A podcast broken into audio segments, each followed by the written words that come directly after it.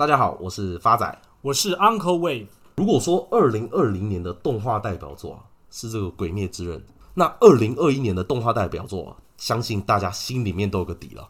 Uncle，你知道什么吗？嗯，不清楚。答案就是天竺鼠车车哦。天竺鼠车车很特别哦，它是由天竺鼠构成的世界。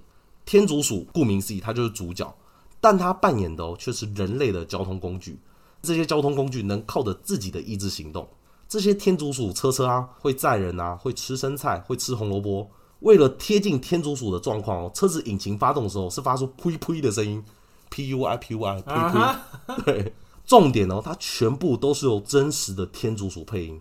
这个制作单位哦，还特地找了大概三百多只天竺鼠声优，真假？每只每天拍了不起三到四秒的画面，所以它每一周目前更新一集，一集大概一百六十秒。它其实背后花的时间是非常多的，厉害。而天竺鼠车车的导演哦，见里朝夕哦，也很有名气哦。他是就读东京艺术大学时期。就已经用过这个定格动画拿到国际大奖。当时学生的时代的作品比较偏这些黑暗啊，比较偏这种寓意的部分。像发仔在 YouTube 上面看过他的这影片，其中一个小短片啊，他片名叫 Look at Me Only，他的角色一样也是天竺鼠。背景则是男女朋友以男朋友的视角为画面，他大部分的时间呢都在关心老鼠，吃饭呢也是他的老鼠先吃，出去玩呢也是老鼠先玩。最后这对男女朋友的结局是分手了，而男朋友在厕所痛哭的时候才发现，原来一直陪伴的那只老鼠竟然就是智慧型手机。作者透过这种隐喻的方式哦，用天竺鼠来代替这智慧型手机，去暗示人类对三 C 产品的沉迷。以及疏于关心身边的人事物，大家自己可以去 YouTube 上面看一下，就知道这个作者算是蛮有料的。而天竺鼠车车目前是每周二早上七点半在这个东京电视台播出，台湾同时哦也在木棉花的 YouTube 频道同步更新。每集长度哦，刚好提到一集不到三分钟，预计总共十二集，播到三月份。那目前已经播到第四集了，很多网友都把这个天竺鼠车车哦封为本季霸权以及疗愈神番，甚至新番霸主。就是刚刚提到的，二零二零年如果《鬼灭之刃》是代表的话，那二零二一年肯定就是天竺鼠车车。透过把路上的车车全部变成毛茸茸的天竺鼠，再透过天竺鼠的视角呈现日常生活，真的让人看完非常疗愈。真的。像发仔自己本身是觉得这影片还好了，这个我一看就看六小时以上。天竺鼠车车究竟在爆红什么？为什么连大人都那么喜欢看？有网友帮大家整理几个原因啊。第一个就是天竺鼠车车，它可以直接透过 YouTube 免费观看，一百六十秒不到三分钟，一下子都看完。很多人看一次不够，还可以多刷好几次，跟发仔一样。想当时啊，发仔在 YouTube 演算法上面。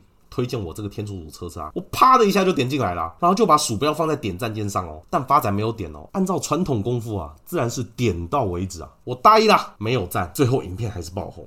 再来第二点啊，天竺鼠圆滚滚的大眼睛啊，这个肉肉胖胖的大屁股啊，四肢短小，外形傻乎乎。哎，发展，这不就在形容你吗？哎，不能这样子啊，这不能人身攻击啊，那还好天竺鼠毛多啊。只要任凭人看了天竺鼠啊，其实大部分都会中毒啊。再来第三点呢、啊，就是它每一台天竺鼠车车哦，都有专属的名字哦，跟不同的个性哦。每一只老鼠的内心戏也很多，所以非常吸粉。然后再来最后就是它每一集天竺鼠车车都会遭遇不同的交通安全事故，所以网友笑称啊，可以把它当成交通安全宣导片来看啊。天竺鼠在今年亚洲啊。才开始突然爆红，但在瑞士啊，两千零八年就专门立法，为了保障动物社交权利而禁止天竺鼠单独饲养。它的目的是为了避免群居动物因为孤独而得到忧郁症。所以，Uncle，你看，在瑞士竟然会特别立法来保护单身的老鼠，真是的，哎，在瑞士真的是人不如鼠啊，是你不如鼠。哈。这让我想到 Uncle 的一个小故事啊。Uncle 在二零一五年刚好去瑞士，听我们的听众朋友都知道，Uncle 本身是 Tinder 的白金会员。他当时设定的交友条件啊，是这个大眼、萌系、年轻、善解人意。就设定完往后一滑，就滑到一只五年的天竺鼠啊。等一下，我以为这是女主人养的啊，两只老鼠啊，来骗，来放闪 Uncle 这六十九岁的老同志，这好吗？这不好，不讲鼠的。看。那 Uncle 讲那么久，这个天竺鼠车车跟我们今天的美股有什么关系？当然有关系。来，发展，我问你，拜登选情的政见是什么？干净能源。你看，哎呦，是不是 不谋而正确？所以以后美国不只要推电动车，还要推天竺鼠车车。看，再来，发展，除了干净能源外，还有什么政策？基础建设正确。铺了那么久的梗，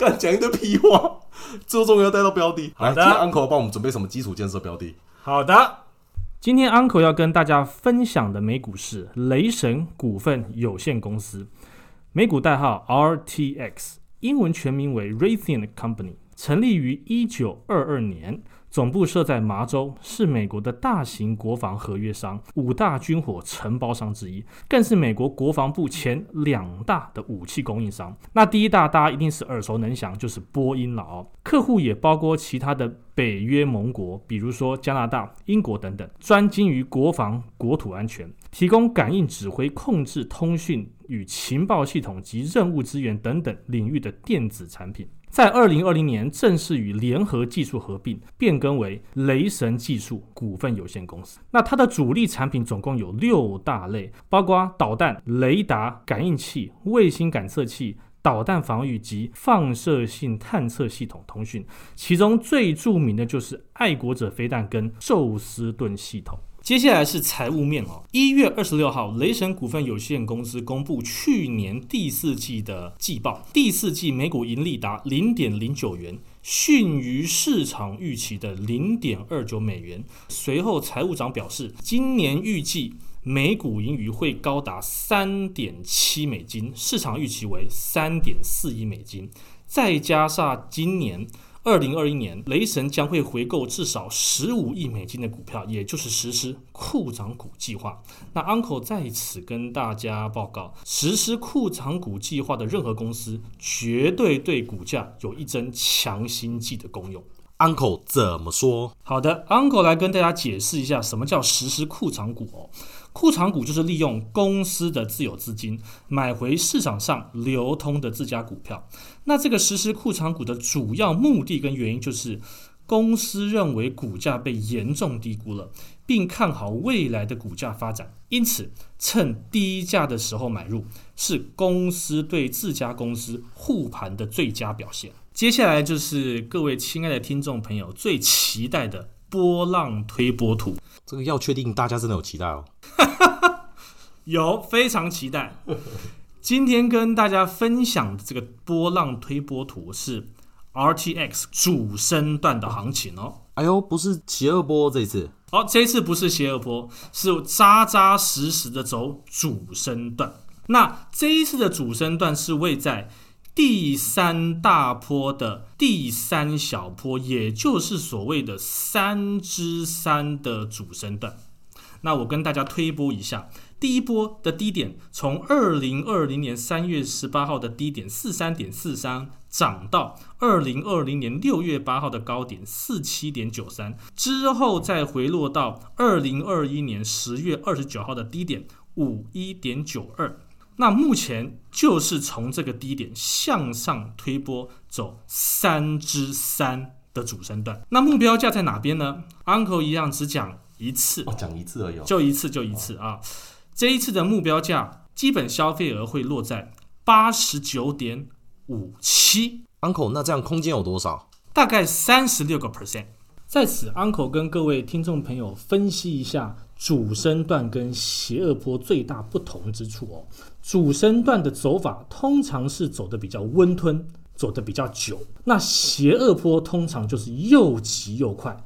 但这两者不管是走主升段还是第五波邪恶波，目标价都一定会到。发仔帮听众朋友举例一下，这个主升段之于邪恶波啊，如果用情侣来比喻啊，这个主升段就像情窦初开的这个小情侣啊。